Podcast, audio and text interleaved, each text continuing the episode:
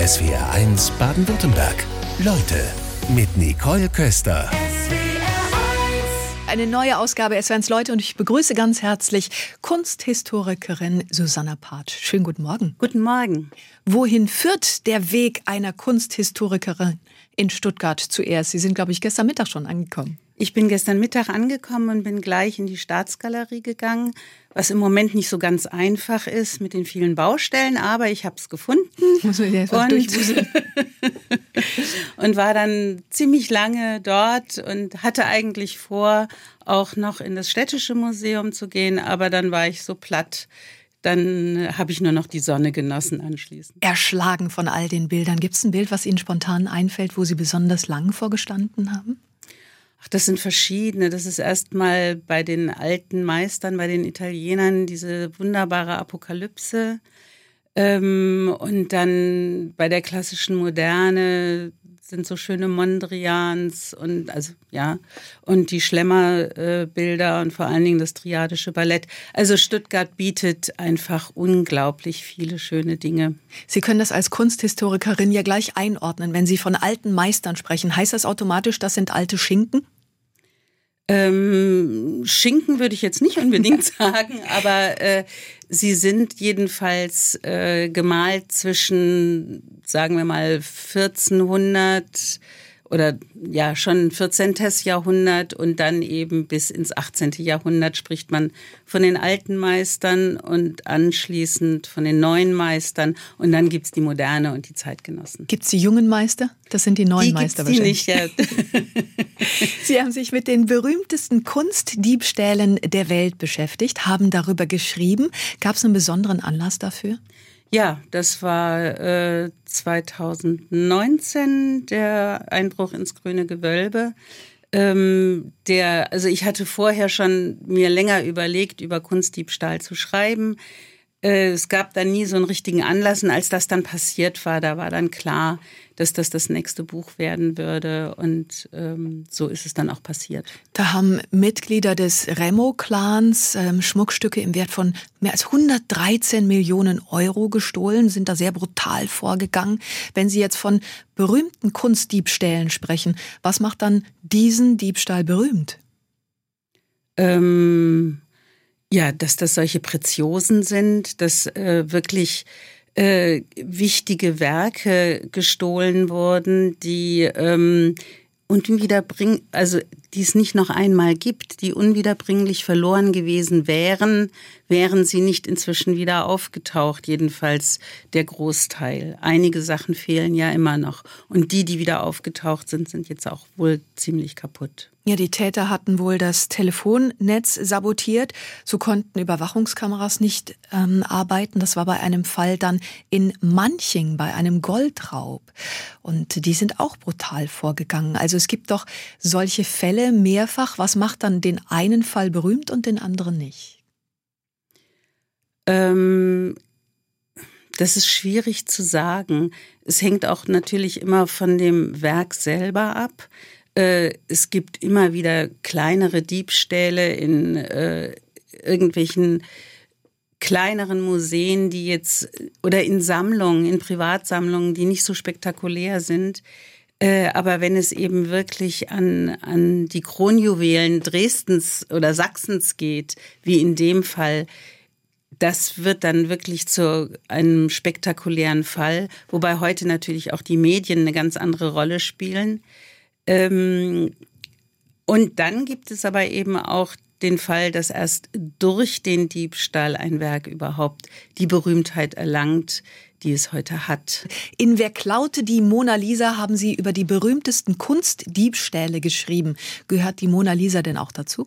Naja, klar, das ist einer der wichtigsten und vor allen Dingen einer der ersten Diebstähle überhaupt gewesen. Ähm, 1911 äh, ist die Mona Lisa plötzlich verschwunden gewesen und erstmal hat es keiner gemerkt. Wie keiner gemerkt? Ja, ähm, morgens machte das Museum, also gestohlen wurde sie an dem Tag, wo das Museum zu war. Und am nächsten Morgen ähm, war sie weg. Und der Einzige, der es gemerkt hat, war ein Kopist, der da ra- gerade an der Mona Lisa arbeitete als Kopierer. Und der dachte, gut, die ist beim Fotografen. Und dann mittags hat er mal nachgefragt. Und dann wurde in der Fotografenwerkstatt nachgefragt. Und die haben gesagt, nö, haben wir nicht. Und erst da hat man gemerkt, dass die Mona Lisa geklaut worden ist. Dann wurde der Louvre geschlossen. Dann wurden die Grenzen Frankreichs geschlossen. Aber sie wurde erst mal zwei Jahre nicht wiedergefunden. Wie tauchte sie denn dann überhaupt wieder auf? Gestohlen hatte sie ein ehemaliger Mitarbeiter des Louvre, ein Dekorationsarbeiter oder Anstreicher, wie auch immer, äh, der noch den alten Arbeiterkittel hatte von den Louvre-Mitarbeitern und der eben montags einfach da reinmarschiert ist als einer derjenigen, die da heute im Louvre was tun wollten und hat die mitgenommen in dem Glauben, dass Napoleon die Mona Lisa damals äh, auf seinem Italienfeldzug mitgenommen hat, was nicht stimmt. Mona Lisa war von Anfang an in Frankreich oder jedenfalls ähm, kurz nach dem Tod von Leonardo da Vinci. Und ähm, dann hat er sie versteckt zwei Jahre lang und dann hat er sie Florenz angeboten, einem, hat sich bei einem Antiquitätenhändler gemeldet, er habe die echte Mona Lisa. Und der hat dann den Direktor der Uffizien eingeschaltet. Dann kam dieser Vincenzo Perugia, ein Italiener, der in Paris lebte, nach Florenz. Und siehe da, es war tatsächlich die echte Mona Lisa. Und er hat dann eben nicht äh, das Lob und ähm, das Geld bekommen, was er sich erhofft hat, sondern wurde eingesperrt.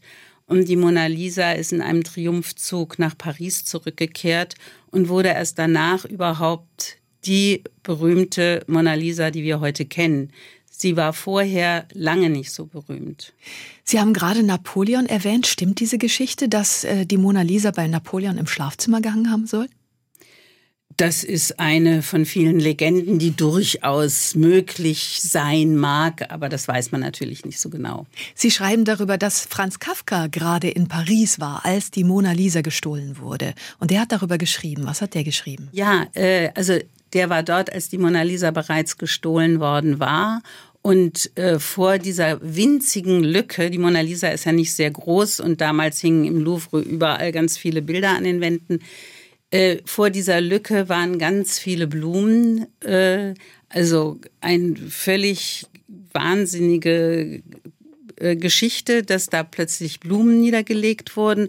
Und er hat es verglichen mit äh, der Himmelfahrt Christi oder Mariens. Das weiß ich jetzt gerade nicht so genau. Jedenfalls gucken die alle ins Grab. So beschreibt ja. er das. Also die Betrachter gucken auf die leere Wand, als ob eben die Mona Lisa zum Himmel gefahren wäre. Also so vergleicht er das. Sogar Picasso geriet in Verdacht, sie gestohlen zu haben. Was ist das für eine Geschichte? Ähm, eigentlich war es eher äh, Apollinaire, ein Freund von Picasso und Kunstkritiker, der ähm, als Nicht-Franzose äh, sich über die Sicherheitsmaßnahmen im Louvre lustig gemacht hatte in einem Artikel und ähm, dessen Assistent wiederum hatte zwei Figuren im Louvre mitgehen lassen.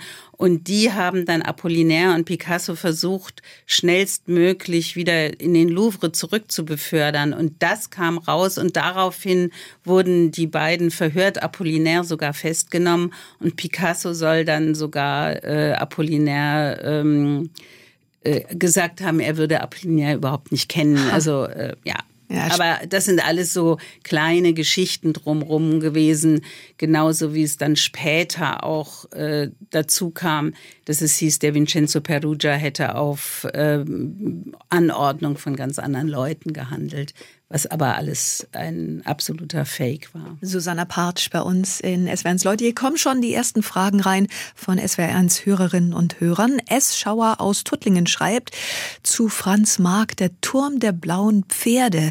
Weiß Frau Partsch eventuell etwas über dieses Gemälde von Franz Mark? Können Sie dazu was sagen? Äh, ist ich, es verschollen? Ich weiß natürlich, dass er das gemalt hat und äh, dass es sehr kurzfristig in der Ausstellung Entartete Kunst 1937 äh, hing, dann aber aus Protest von ganz vielen Offizieren, die gesagt haben, Franz Marc ist im Ersten Weltkrieg gefallen, das geht gar nicht, wieder abgehängt wurde. Seitdem ist das Bild verschwunden und man weiß einfach nicht, wo es ist. Und äh, ich habe mich jetzt nicht mit der Raubkunst beschäftigt in meinem Buch, also mit den ganzen Geschichten, die um in der Nation, im Nationalsozialismus passiert sind, äh, wo ja sehr viel Werke von den Nationalsozialisten verschleppt wurden und deswegen kann ich da jetzt auch nichts Konkreteres sagen, außer dass ich eigentlich weiß, dass man es nicht weiß. Ja. Was Sie vielleicht erläutern können, wer war denn die Frau auf diesem Bild Mona Lisa? Denn Ihr Buch Wer klaute die Mona Lisa beschäftigt sich mit den Kunstdiebstählen und stellen Sie ja auch die Frage, wer ist denn diese Frau? Haben Sie eine Antwort gefunden? Auch das weiß man nicht hundertprozentig. Es ist aber sehr wahrscheinlich, dass es sich äh, um Lisa Giocondo handelt, die Frau eines Kaufmanns in Florenz, der, als er sie heiratete ähm, oder kurz danach, bei Leonardo da Vinci das Porträt in Auftrag gegeben hat. Ob es sich bei dem Porträt, was wir heute Mona Lisa nennen, wirklich darum handelt, weiß man auch nicht hundertprozentig, weshalb es ganz viele andere Theorien gibt. Aber es ist sehr wahrscheinlich ähm, Giorgio Vasari, der ähm, später gelebt hat und äh, der erste war, der Künstlerbiografien geschrieben hat, beschreibt ähm, diese Mona Lisa mit ihrem Lächeln. Seitdem sehen wir sie auch immer lächeln. Ob sie das wirklich tut, können wir überhaupt nicht mehr beurteilen, weil Giocondo heißt fröhlich und eine fröhliche Frau muss lächeln. Und Vasari beschreibt dann auch ganz so aus seiner Fantasie heraus, dass Leonardo ähm, äh, Musiker und Narren ähm, beschäftigt hat, damit diese Frau bei den Porträtsitzungen lächelt, wobei wir wieder beim Karneval wären, wo wir ja heute auch sind, oder Absolut. Fasnacht oder Fasching, wie immer. Es klingt ja schon so, als würde da viel im Nachhinein einfach rein interpretiert. So vieles weiß man nicht und dann kommen die Kunsthistoriker und interpretieren, oder? Was ist da Hauptaufgabe? Also Natürlich wird auch immer interpretiert, es wird auch immer wieder geguckt, äh, was eigentlich stimmt, äh, welche Dokumente es gibt. Ähm, und dazwischen, der Zwischenbereich ist immer sehr groß. Also es gibt dann durchaus Anhaltspunkte, weshalb man vermuten kann, dass die Mona Lisa vielleicht doch nicht Lisa Giocondo ist, sondern jemand anderes. Aber hundertprozentig kann man das nie wirklich sagen, solange man keine Dokumente findet. Trotzdem stellt sich ja die Frage, die hängt jetzt so lange schon im Louvre in Paris. Gehört sie nicht eigentlich nach Italien, wenn sie von Da Vinci ist und auch eine Italienerin porträtiert wurde? Leonardo da Vinci wurde vom französischen König eingeladen, nach Frankreich zu kommen. Er hatte die Mona Lisa im Gepäck und der französische König hat sie gekauft. Insofern gehört sie seit Leonardos Tod nach Frankreich. Ähm, das war andere, Deal. andere Bilder sind auch gewandert. Also es ist ja nicht so, dass immer alles da bleiben muss, wo es entstanden ist. Dann könnten wir unsere gesamten Museen könnten ein großes Austauschprogramm machen. Wie lange hat es wohl gedauert, die Mona Lisa zu malen? Lässt sich so etwas sagen? Das lässt sich bei Leonardo ganz schwierig sagen, weil er an allen Bildern Jahre herumgemalt hat und immer wieder von neuem. Und äh, ja, also das weiß man dann, wenn äh, es bei einem Künstler oder einer Künstlerin einen Auftrag gibt und dann und dann das Bild abgeliefert worden ist, dann weiß man, in dem und dem Zeitraum ist es gemalt worden. Das gibt's bei Leonardo nicht. Sie haben sich intensiv mit der Malerin des Barock beschäftigt. Jetzt muss ich gestehen, also bis zur Recherche für diese Sendung kannte ich sie gar nicht. Um wen geht's denn da?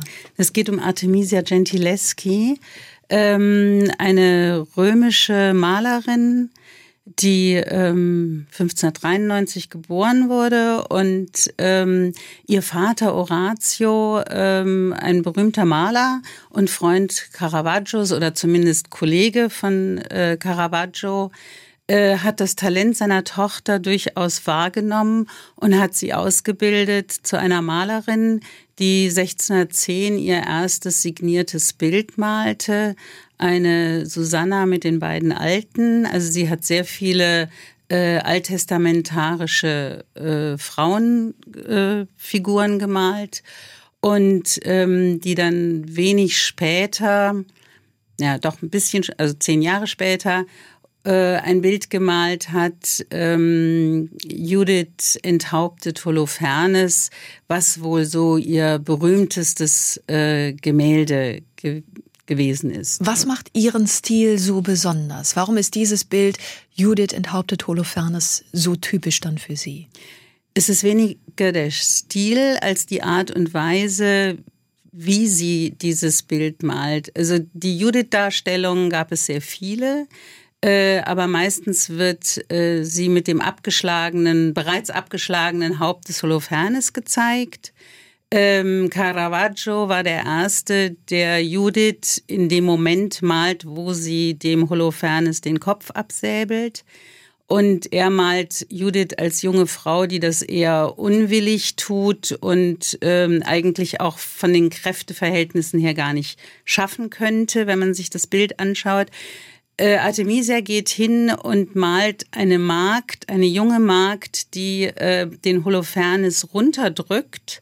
Und äh, Judith steht da, hat den Kopf des Holofernes gepackt an den Haaren und zieht mit dem rechten Arm das Schwert so durch seinen Hals, dass man auch glaubt, dass mhm, hier wirklich was passiert. Und äh, das war das Neue. Eben Frauen, gemeinsam sind wir stark und gemeinsam schaffen wir das. Also diesen Satz hat sie wahrscheinlich nicht so gesagt, aber heute können wir das so interpretieren. Dennoch, sie gilt ja als ganz besonders. Sie haben jetzt eben gesagt, es gibt einige Malerinnen zu der Zeit. Dennoch, Artemisia zeichnet was aus? Artemisia zeichnet äh, vor allen Dingen einen Prozess aus, aber da möchte ich jetzt erstmal dazu sagen, dass es eine ganze Menge anderer Malerinnen gegeben hat. Die meisten von ihnen waren vergessen. Artemisia war auch vergessen. Und ähm, das ist den Kunsthistorikern gelungen, als äh, dieses Fach jung und neu war, wurde behauptet, Frauen gab's nicht, die waren nicht kreativ und das hat sehr, sehr lange angehalten bis weit, weit ins 20. Jahrhundert, wo dann zum ersten Mal durch Kunsthistorikerinnen, und das ist jetzt ohne Gendersternchen, ähm, Künstlerinnen entdeckt wurden und zwar als eine der ersten Artemisia Gentileschi. Wovon waren Sie denn ganz besonders beeindruckt in der Biografie Artemisias? Mich hat sehr fasziniert, dass es eine Malerin gab, die wirklich äh, von ihren Bildern gelebt hat. Also die hat nicht nur irgendwelche kleinen Stillleben und so gemalt, sondern wirklich großartige Historienbilder. Und sie hat eigene Werkstätten gehabt, sowohl in Florenz als auch später in Neapel. Sie ist in vielen Städten gewesen. Also von Rom ist sie nach Florenz gegangen, von Florenz zurück nach äh, Rom, dann war sie in Venedig, dann in Neapel, dann in London und zum Schluss wieder in Neapel. Und ähm, überall hat sie Werke hinterlassen, großartige Werke. Sie hat für die Höfe gearbeitet, also für, für die Fürsten. Und äh, ja, es war einfach eine faszinierende Frau, die auch meistens ohne Mann ausgekommen ist. Das muss man auch sagen dazu. Habe ich nicht von einem wohlhabenden Liebhaber gelesen? Das ist richtig, aber das weiß man auch erst seit kurzem, seitdem ihre Liebesbriefe an ihn in einem Archiv aufgetaucht sind. Also sie war verheiratet mit einem Florentiner Apotheker namens Stiatesi. Ähm, aber als sie wieder zurück nach Rom ist, hat er nur noch zwei Jahre bei ihr gewohnt und dann verlieren sich seine Spuren und sie wusste auch nichts mehr von ihm. Sie fragt dann in einem Brief später jemanden anderen, ob der wieder was von ihrem Mann gehört hätte und ob man wüsste, ob der noch lebt. Okay. Und dann gab es eben diesen Liebhaber, den sie wahrscheinlich bis zum Schluss ihres Lebens gehabt hat, aber auch das weiß man nicht so genau. Man kennt nur die Briefe von 1620. Ein Thema taucht bei ihr immer wieder auf und das ist ein großer Prozess, der gemacht wurde. Und das können Sie aufklären. Was hat es damit auf sich? Ja, das ist eine etwas schwierige Geschichte. 1612 klagt der Vater äh, den Kollegen Agostino Tassi an, seine Tochter gewaltsam entjungfert zu haben. Die gewaltsame Entjungferung war die einzige Form der Vergewaltigung, die damals in Rom überhaupt ähm, prozesswürdig war.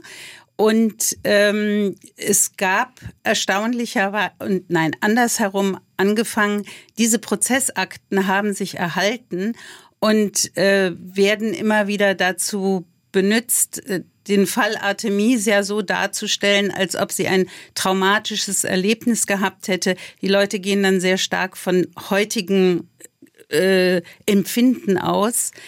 Ähm, es hat aber zahllose solcher Prozesse gegeben, nicht nur für Artemisia, sondern von vielen, vielen anderen Frauen, wo auch die Väter geklagt haben. Immer in dem Moment, wo der Mann das Heiratsversprechen gelöst hat, nicht eingelöst hat, dann war das Mädchen äh, entjungfert und hatte nicht mehr den Wert, wie es äh, damals war. Zweifeln Sie denn diese Vergewaltigung an? Ja. Die zweifle ich an, weil es eben so viele Prozesse gab und weil es Rechtsberater gab, die den jungen Mädchen gesagt haben, was sie genau sagen müssen. Und Artemisia hat da sehr gut funktioniert und hat äh, genau ähm, ihr Wehren dargestellt, um dann aber auch zu sagen, und anschließend, nachdem er mir die Heirat versprochen hat, habe ich oft und gerne ihm beigewohnt. Ja, also ähm, und sie tritt auch mit einer solchen äh, Selbstbewusstsein auf und nicht etwa klein und als ob man, äh, als ob sie verzweifelt wäre. Wobei sie soll ja gefoltert worden sein. Warum würde das sie so etwas behaupten, ähm, wenn es anders gewesen wäre? Äh, diese Folter war damals üblich. Das war auch jetzt ich meine, es hat natürlich schon wehgetan. Es waren äh, um die Finger gewickelte äh, Stricke und die wurden dann festgezogen. Die haben die Finger etwas gequetscht, aber nicht kaputt gemacht. Also es ist kein Blut geflossen, was immer behauptet wird. Vor allen Dingen waren diese Prozesse, was auch ganz wichtig ist, nicht öffentlich. Also sie war danach nicht die Schande überhaupt. Äh, das wussten nur ganz wenige, dass dieser Prozess überhaupt stattgefunden hatte. Und während sie diese Folter hat, wirft sie Tassi entgegen, da war er nämlich dabei, und das ist der Ring, den du mir versprochen hast. Das sagt niemand, der völlig verzweifelt ist, sondern das ist eine starke Frau. Ist denn eigentlich klar, was sie gemalt hat und was nicht? Äh, es gibt Bilder, die sie signiert hat, die sind sehr klar, dass sie die gemalt hat, wie zum Beispiel Judith und Holofernes. Dieses eine Bild, beziehungsweise davon gibt es auch zwei Versionen und die zweite Version hat sie signiert. Ähm, dann gibt es andere Bilder, die aus Dokumentenüberlieferung klar ihr zuzuordnen sind. Und dann gibt es Zuschreibungen. Und die sind teilweise sehr überzeugend und teilweise vielleicht auch nicht so überzeugend. Das ist äh, manchmal unterschiedlichen, vor allen Dingen in letzter Zeit. Je berühmter sie wird, desto mehr Bilder werden ihr zugeschrieben. Andererseits gibt es auch solche Dinge, dass ihr Werke zugeschrieben werden, dann werden die restauriert und siehe da, es findet sich eine Signatur. Also auch das hat es schon gegeben. Ist ja überhaupt interessant in der Kunst, wie dann Geschichten manchmal sich über Jahrhunderte halten und plötzlich werden sie dann ganz anders erzählt. Das Beispiel mit der Vergewaltigung, wo Sie sagen, nee, ich zweifle das an, hat es wahrscheinlich gar nicht gegeben. Es hat sich aber ewig lang gehalten? Äh, man hat überhaupt erst davon gewusst ähm, im 19. Jahrhundert, als die Prozessakten äh, zum Teil zumindest publiziert worden sind. Und äh, dann hat, äh, als dann Artemisia zum ersten Mal von Kunsthistorikerinnen äh, wirklich entdeckt wurde in den 70er Jahren, wurden diese Prozessakten halt auch sehr stark äh, mit in dieses Werk einbezogen.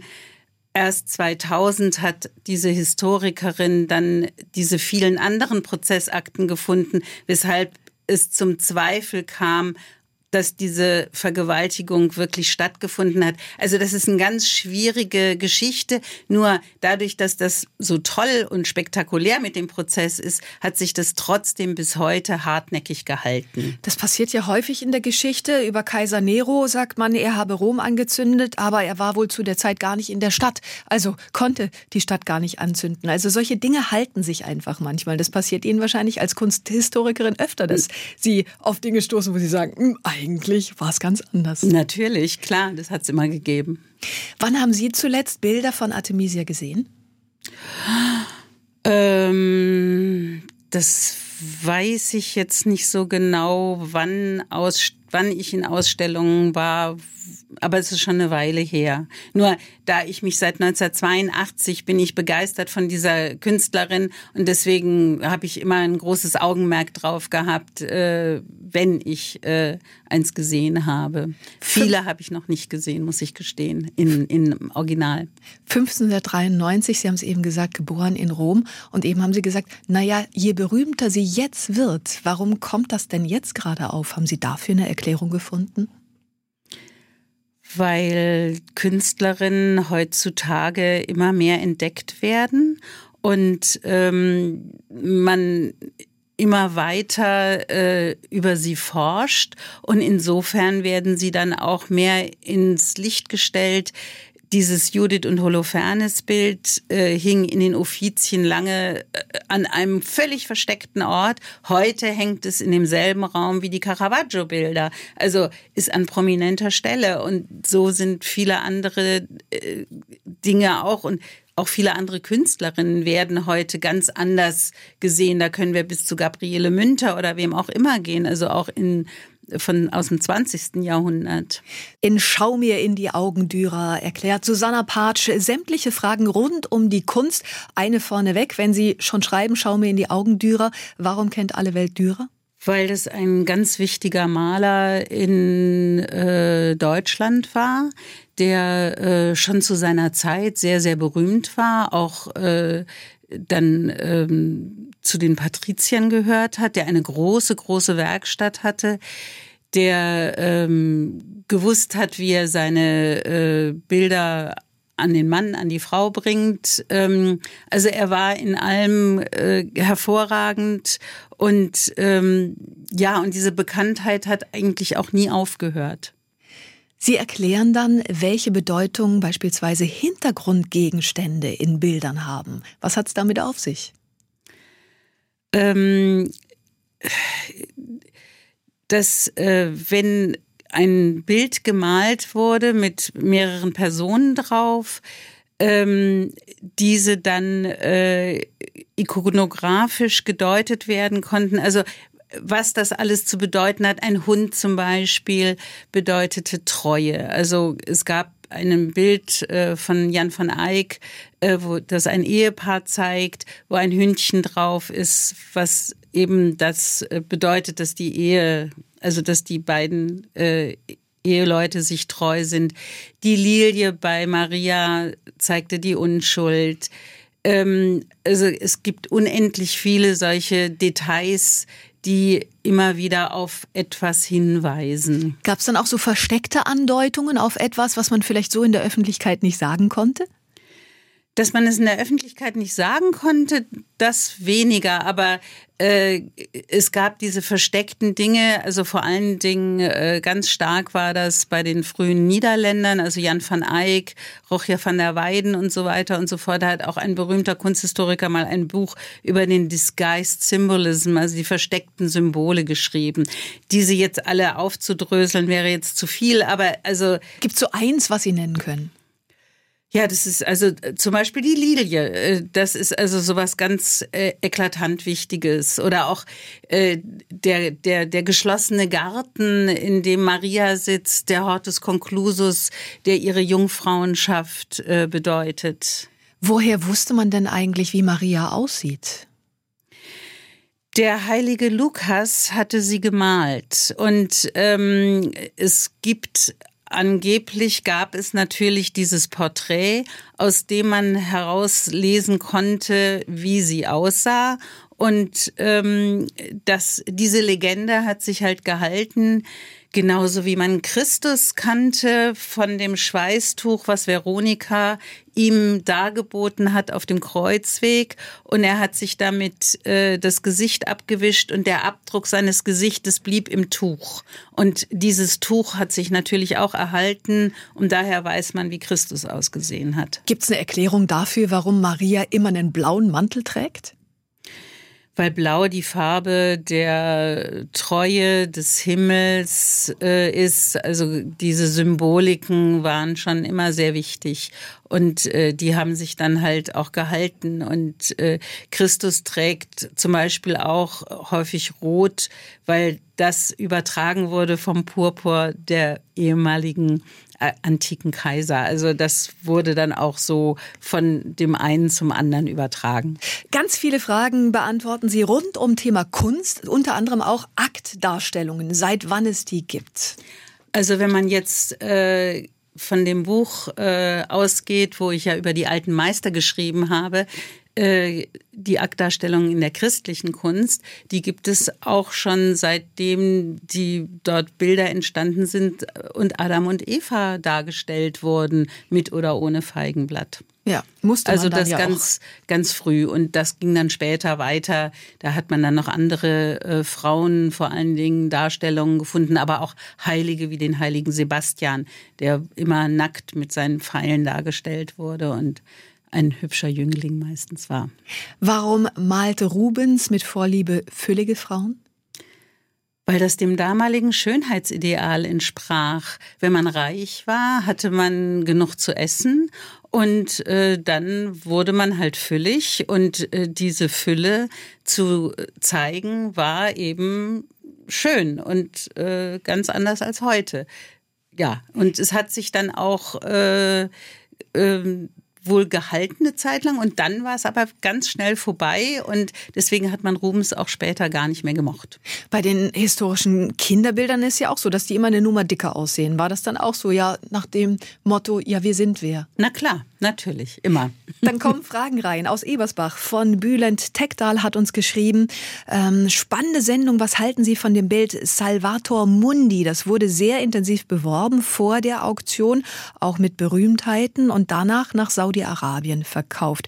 Verdacht war, das sei kein Original. Die Saudis wollten vom Louvre die Echtheit bestätigt haben. Das war sogar ein politisches Problem. Was können Sie dazu sagen? Für alle, die von diesem Bild jetzt erstmal gar nichts wissen. Ähm, ja, das ist schwierig. Äh, dieser Salvator Mundi war ja erstmal nicht sehr wertvoll, bis er dann als Leonardo erkannt wurde. Wobei das Problem ist, er war sehr kaputt, also das Gemälde war sehr kaputt und äh, wurde restauriert. Und es gibt Experten, die sagen, es ist eigentlich das Werk der Restauratorin und äh, man kann überhaupt nicht sagen, welchen Anteil Leonardo hatte, wenn überhaupt. Es ist wahrscheinlich in seiner Werkstatt entstanden. Es mag sein, dass auch er ein paar Pinselstriche daran gemacht hat, aber man weiß es nicht. Und der Louvre hat wahrscheinlich recht gehabt, also beziehungsweise die Restauratoren des Louvre und die Kunsthistorikerinnen zu sagen, wir geben hier keine Expertise ab. Lässt sich das auf so eine Formel bringen? Wann ist ein Bild echt? Wie kann ich eine Fälschung erkennen? Das ist auch nicht immer ganz einfach.